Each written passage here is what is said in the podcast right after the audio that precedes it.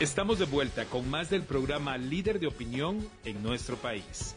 Con criterio, por Fabulosa 889. Coyuntura. Mire, los estudiantes guatemaltecos se someten a, diferentes pruebas. En realidad se sometían antes del gobierno de Alejandro Yamatei, por ejemplo, a la evaluación diagnóstica que se ha realizado a lo largo de aproximadamente 10 años en, Guatemala. Y de esa manera se ha logrado establecer cuán, cuán efectiva ha sido la, bueno, la forma en que se imparten los conocimientos en materia de matemáticas y en materia de, comprensión de lectura.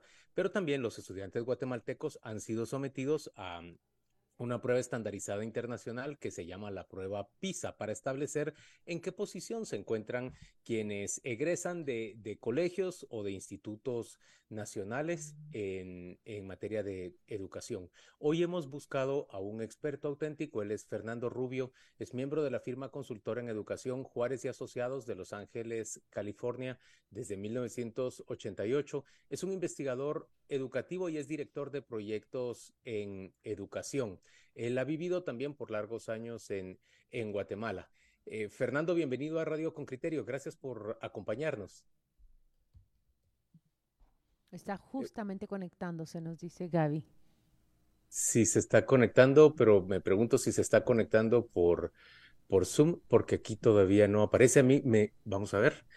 Em, pues lo que queremos es discutir exactamente sobre, sobre la calidad del sistema educativo guatemalteco. Usted sabe que mantenemos una, una discusión aquí intensa en, en Radio con Criterio respecto de, de lo que está eh, ocurriendo con ese sistema educativo y, y bueno, tenemos muchas dudas y muchas preguntas respecto a cuán bien o cuán mal funciona en términos generales ese sistema. Ya está Fernando con nosotros. Fernando, bienvenido a Radio con Criterio. Gracias por acompañarnos. Buenos días. Solo arreglo aquí algo. Ya se te, se te, escucha muy bien y se te ve muy bien. Muy bien, ¿cómo están? Buenos días. Todo bien, Fernando, buenos días.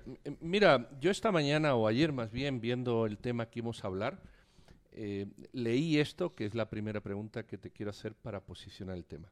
Nosotros hacemos la prueba, como país, ¿verdad? La prueba PISA o la PISA D.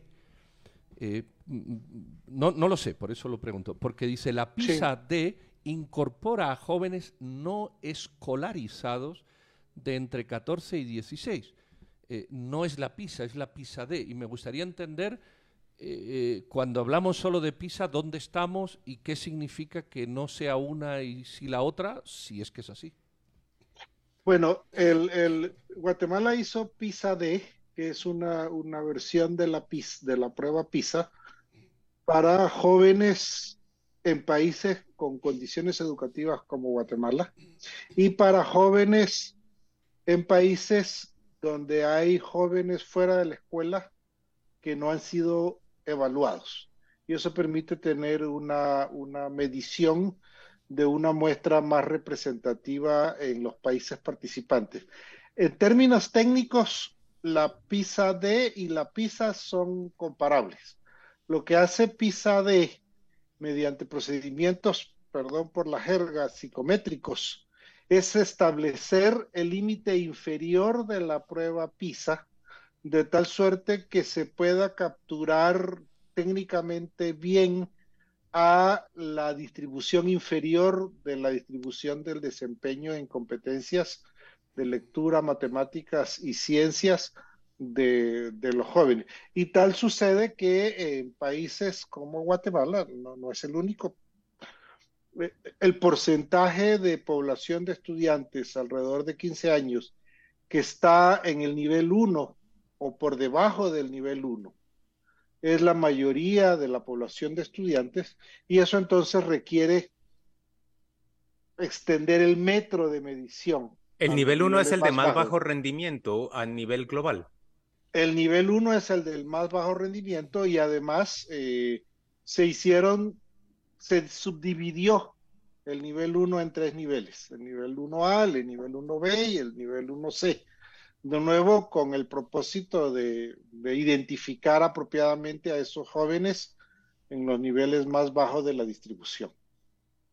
Perdón, Fernando, creo que entramos de, de, una manera relativamente abrupta a preguntarte algo demasiado técnico. Yo voy a plantearte primero una pregunta general. La discusión que hemos sostenido aquí en Con Criterio, a partir de, de la evaluación diagnóstica y a partir de los resultados de la prueba PISA, es que en general nuestro sistema educativo es muy deficiente comparado incluso con los sistemas educativos de toda la región. Eh, hay quien piensa que es solo el sistema educativo público el deficiente. Yo pienso, en cambio, que también el sistema privado es muy deficiente. Por supuesto que, que hay una élite de colegios, un, un, grupo de colegios que en algunos casos son colegios muy caros, binacionales, en otros casos son colegios de tradición religiosa que tienen mucho conocimiento en método educativo. Ellos sí egresan estudiantes con muy buen nivel de calidad y competitivo a nivel mundial, puedo decir, pero, pero digamos que esa es una pequeña élite de alumnos guatemaltecos. Pónenos el panorama. ¿Vos cómo ves al sistema educativo guatemalteco? Bueno, compara público y privado también. Primero, eliminemos la distinción público-privada. ¿sí? El tema de la calidad de la educación en Guatemala no pasa por quién paga la factura. Tenemos que tener muy claro que hay una una organización del sistema y unas características del sistema que hacen que la calidad de los resultados de ese sistema sean muy bajos. Y eh, lo que encontramos en las escuelas no depende de la calificación. De hecho, podemos mostrar muy fácilmente que las escuelas públicas de la zona metropolitana son considerablemente mejores, comillas, que las escuelas privadas de la provincia. No, no, no, no es un tema de, de público-privado. Y en general, sin entrar en detalles, alrededor del mundo, la distinción público-privada es estadísticamente irrelevante. Las escuelas privadas tienden a tener mejores resultados porque las familias de, de, los hijos que participan en estas escuelas eh, tienen un nivel educativo más alto y tienen ingresos económicos mejores. Y estas dos variables son las que realmente explican la diferencia de la calidad. Eso no quita que haya escuelas públicas o privadas, pero en el caso de Guatemala, en su gran mayoría privadas, de muy buena calidad, pero la categoría público-privada, desde el punto de vista explicativo, tiene muy poco poder de explicación y eh, no debe utilizarse en los análisis. Fernando, yo, yo quisiera contar lo siguiente. Eh, hemos trabajado en monitoreo de las pruebas de la calidad educativa en Guatemala durante una década, podría decirlo. Y no, yo no veo eh, un avance significativo. No quiero negar, por ejemplo, que hay institutos públicos, hay escuelas que en algún momento logran repuntar, pero suelen ser excepciones. Lo que quiero preguntarte es, ¿en dónde está la política pública? ¿En dónde está la acción que se identifica en la última década que puede significar un cambio hacia el 2030. Eh, ¿Acaso existe? ¿Está allí y nosotros no la vemos? ¿Qué puede provocar un cambio en esa mediocridad que vemos año con año y que no, no se ven visos de cambio? Bueno, a ver, una, una pregunta con, con aristas complejas. Primero, el, la calidad de los aprendizajes cambia lentamente. Y los cambios no se dan, hay un par de excepciones alrededor del mundo, Polonia es un ejemplo reciente, no se dan en el ámbito de una década. Los cambios toman de 20 a 30 años eh, y son cambios lentos. Ojo que estoy diciendo 20 a 30 años cuando hay una acción sostenida de mejoramiento. En la última década eh, hemos observado en los resultados una tendencia clara al estancamiento. Eh, y eh, en los últimos años, la evidencia parece sugerir que empezamos a perder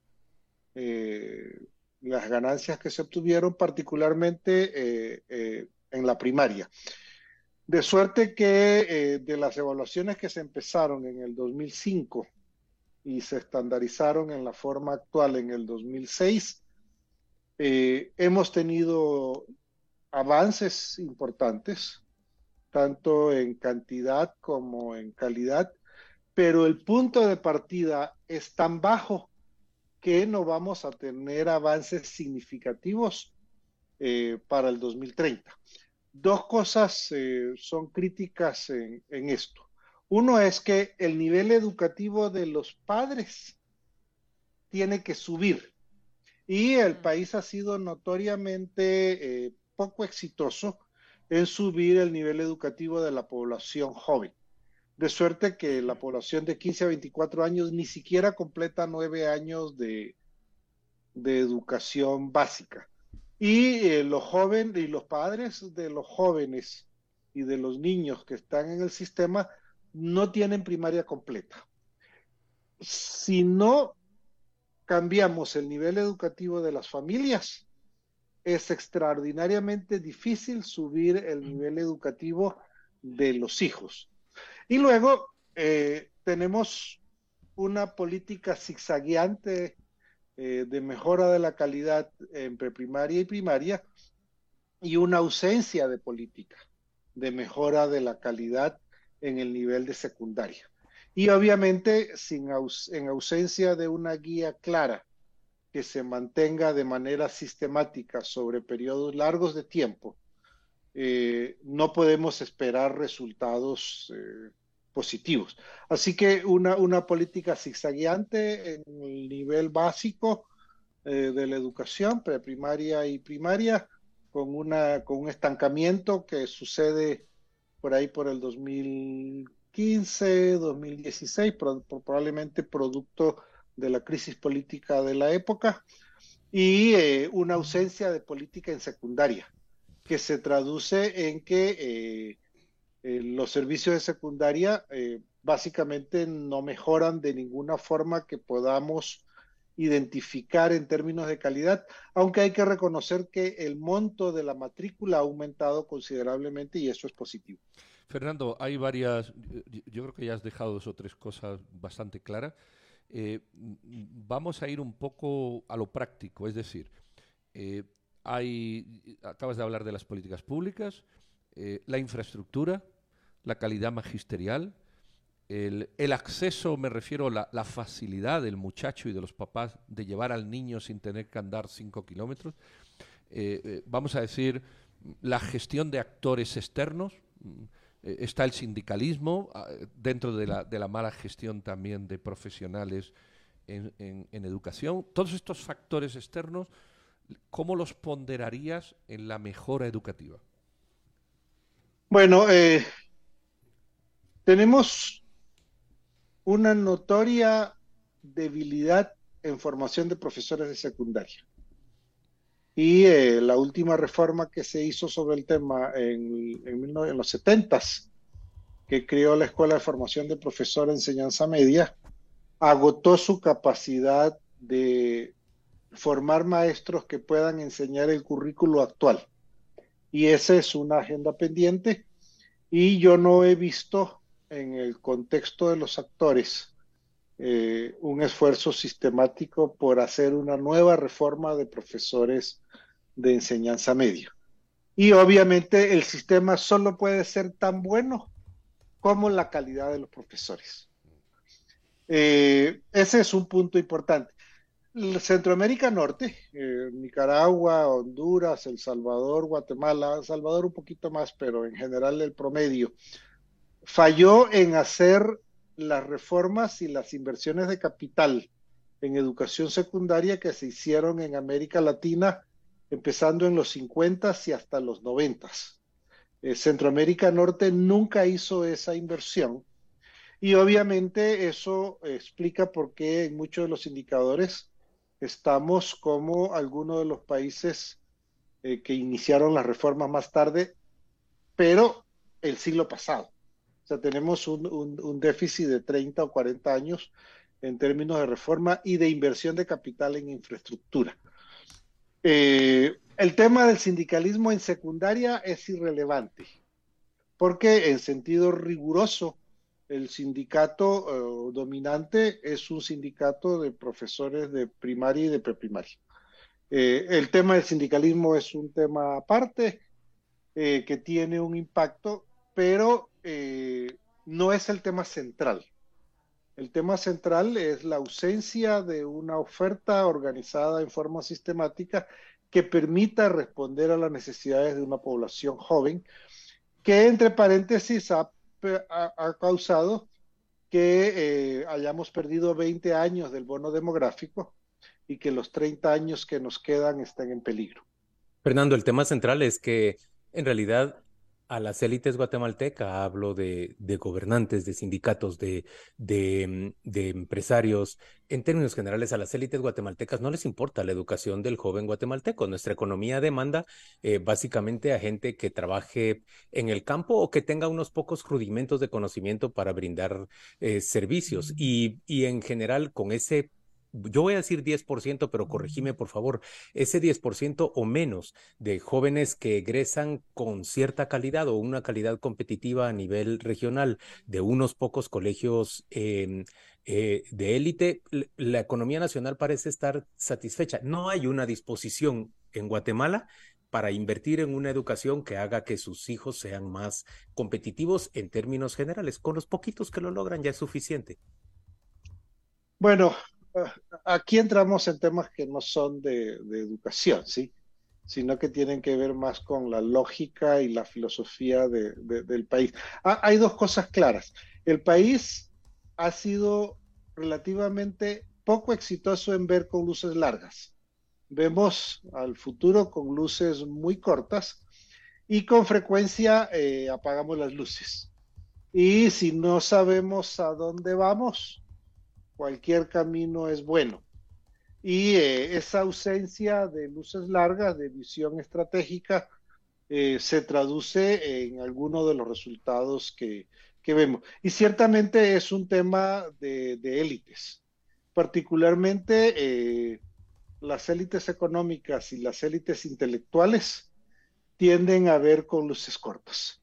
y eso crea un, dualismo o, un esquizo una parte del país que promueve que estamos bien y otra parte del país que pone 250 mil personas en la frontera todos los años, de los cuales 100 mil o más son retornados. Eh, el periódico La Prensa de hoy ejemplifica con las fotos de los jóvenes retornados de, Veracruz esa, esa dualidad, ese esquizo eh, y es un tema que no es un tema de educación, pero que crea un profundo impacto en educación. Y eh, ciertamente eh, no vemos en el discurso nacional el tipo de diálogo que hace falta para crear la solución. ¿Cómo es ese diálogo? ¿Cómo es ese tipo de diálogo para crear la solución? ¿Qué tendría que concurrir? Yo creo que hay que hacer tres cosas. Uno, reconocer el problema. Eh, tenemos un millón de jóvenes que no terminaron la primaria o la secundaria y tenemos dos puntos y creciente millones de jóvenes y jóvenes adultos que tampoco lo hicieron. Ese es el problema.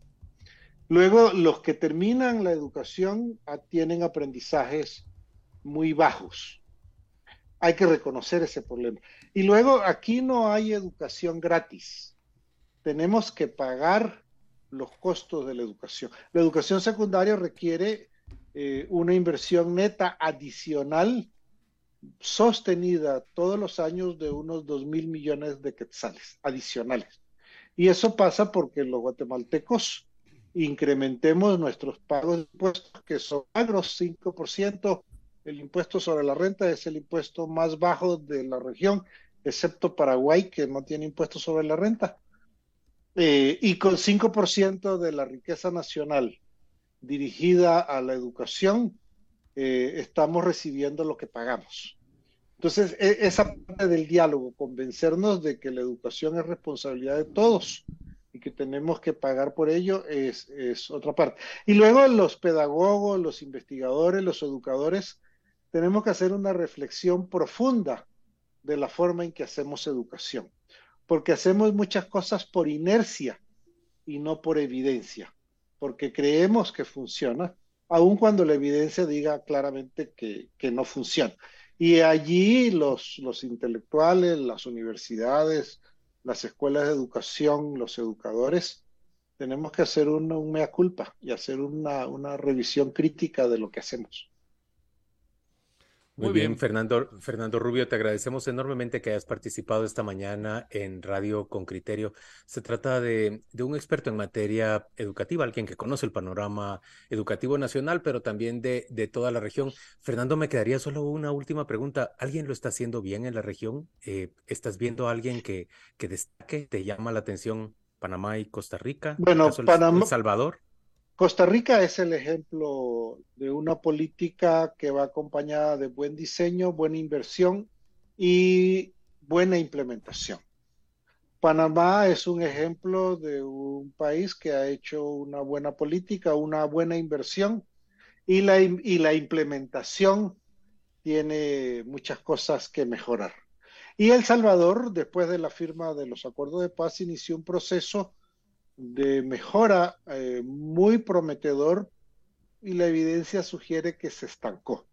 Eh, Nicaragua eh, está en retroceso, no solo en educación, pero digamos que hay una, una, tendencia de retroceso y desde el 2014 no hay estadísticas internacionales disponibles, así que la evidencia es anecdótica. Y Honduras y, y, y por último Guatemala, eh, alcanzaron un punto, un plató, y la evidencia sugiere con bastante contundencia que empezamos a retroceder y las ganancias de, principios de, de, siglo hasta más o menos el 2010-2012 empiezan a perderse. ¿Belice y México están mucho mejor que nosotros? Bueno, eh, Belice está en otra categoría. Eh, es un país con problemas, pero ciertamente en otra categoría. Y México está en otro nivel, sí. Eh, México y de Costa Rica hacia el, hacia el sur y los países del Caribe están en otras condiciones. No podemos, no podemos compararnos con esos países porque en cada uno de los indicadores donde nos comparemos estamos al menos media desviación estándar y con frecuencia una desviación estándar completa. Por, debajo. Por debajo. Eh, y obviamente México no es una estrella rutilante en el universo internacional. En la OCTE no es una estrella rutilante, pero le va muchísimo mejor si vos decís mm, medio punto de desviación. Una, una, casi una desviación estándar, arriba de, de nosotros. De nosotros. Va a ver, vamos a ponerlo de esta forma aunque suene duro, la mejor sala de clases de Guatemala es peor que la peor sala de clases de China. E, ese es el punto de, comparación. Y para establecer una comparación, perdona, una perdona, la mejor aula de clases de Guatemala es equivalente a la peor aula de clases. Es inferior. Es inferior. Es inferior, sí, es inferior. A la de China. A la, a la peor aula de clases de China que participa en PISA. Eh, Porque hay que hay China que no participa en PISA. Y estás hablando, estás hablando de sector eh, público, privado. No, aquí cuando hablamos de la mejor sala de clases, estamos hablando de una sala de clases a lo largo de Carretera El Salvador o en la salida al Pacífico. Sí, ahí están los colegios que tienen las mejores salas de clase.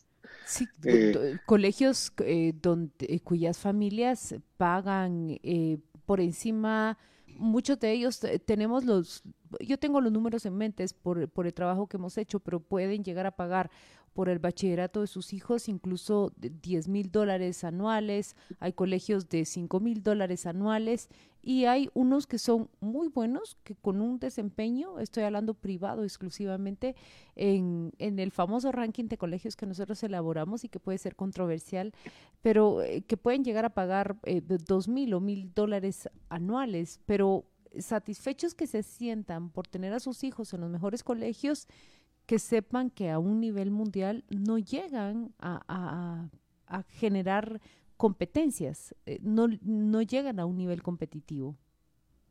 Sí, eso, eso es correcto. Eh, ojo que hay mucho talento en Guatemala y uno mira eh, la expresión de ese talento en todos lados. Ahora, la educación no es acerca de identificar talentos. La educación se trata de que todos los que participan del sistema adquieran las competencias que la sociedad moderna requiere.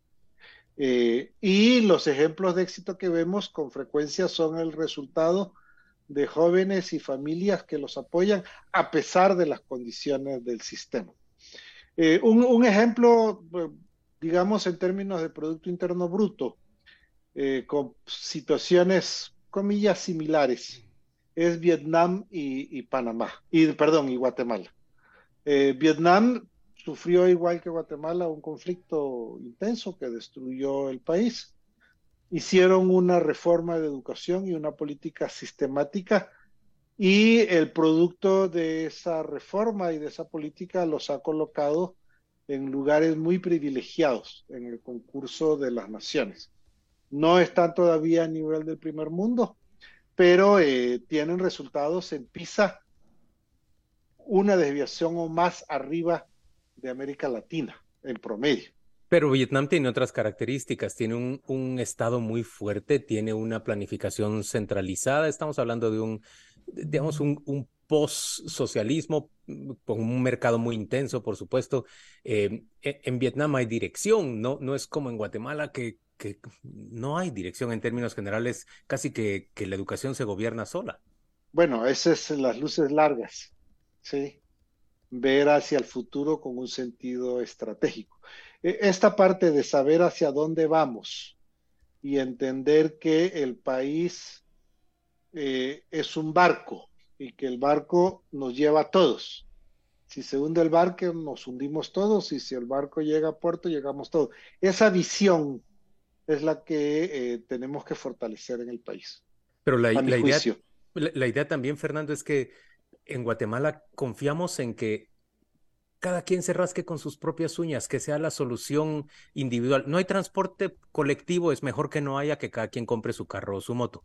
No hay escuelas, no hay sistema educativo que cada quien meta a sus hijos en el colegio que puede y resulta que es tan malo o peor que las escuelas. No hay eh, salud que cada quien vea si puede comprar un seguro o que pague no tenemos soluciones colectivas y aquí vemos un resultado bien claro en, en materia de educación y vos nos estás poniendo un punto de comparación con un país que hace lo opuesto.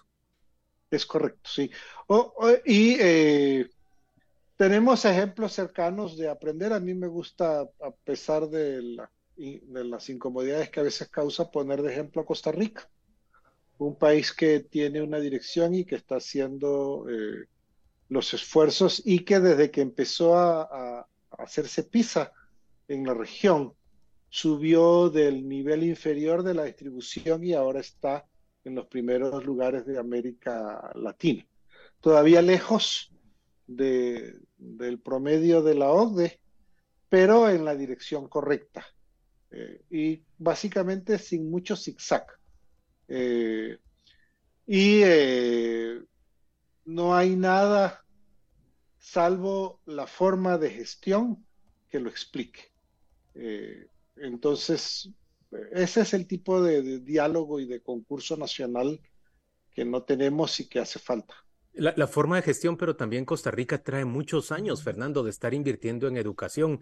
Yo, mm, se van a cansar los oyentes de oírlo, pero yo en el 83 hice mi último, mi último año de bachillerato en Costa Rica y el sistema escolar público ya tenía maestros especializados en química, en física, en francés los mandaba a Francia a hacer una maestría en francés para dar clases. En inglés igualmente iban a Estados Unidos. Había un sistema educativo público mucho más competitivo ya y luego que homogenizaba de alguna manera toda la población. En aquella época había cuatro o cinco colegios privados en Costa Rica que eran muy de élite y el resto de la población iba a educación pública que era de alta calidad, pero venían desde más o menos su revolución, 60, 70, gastando plata en su sistema educativo. Sí, a, eso me refiero con las reformas del siglo pasado. Eh, Costa Rica empezó su reforma eh, en finales de los 50 y 60 y para los 80 ya tenía eh, una generación y media de reforma. Panamá empezó su reforma en los 60. el Cono Sur empezó las reformas en los 50. México ha tenido tres rondas de reformas, empezando en los 50, luego en los 70 y luego una final en, en los 90. Ese tipo de reformas sistemáticas que tienen duración de largo plazo, 20 años, 30 años, y que ahora eh, acumulan 70, 80 años de reforma, en el caso de Chile, Uruguay, Argentina, y décadas en el resto de los países, es lo que no hemos tenido en Guatemala. Eh, y no hemos tenido en la región. Hay, hay, que decir que es un problema de la región y no solo de, del país. Y ciertamente eh, la reforma pasa por tener profesores de matemáticas que saben mate, profesores de inglés que hablan inglés, profesores de biología que saben biología. Esa reforma no la tenemos en Guatemala y lo que hay en la mayoría de las aulas son profesores de enseñanza media con especialización en pedagogía y una dispensa del ministerio para que den clases de una asignatura de la que conocen poco más de lo que aprendieron en secundaria. De la que no tienen especialización. Fernando Rubio, creo que nos has puesto muy clara la, la situación de la educación en Guatemala. Gracias por acompañarnos el día de hoy. Muchas gracias por la invitación.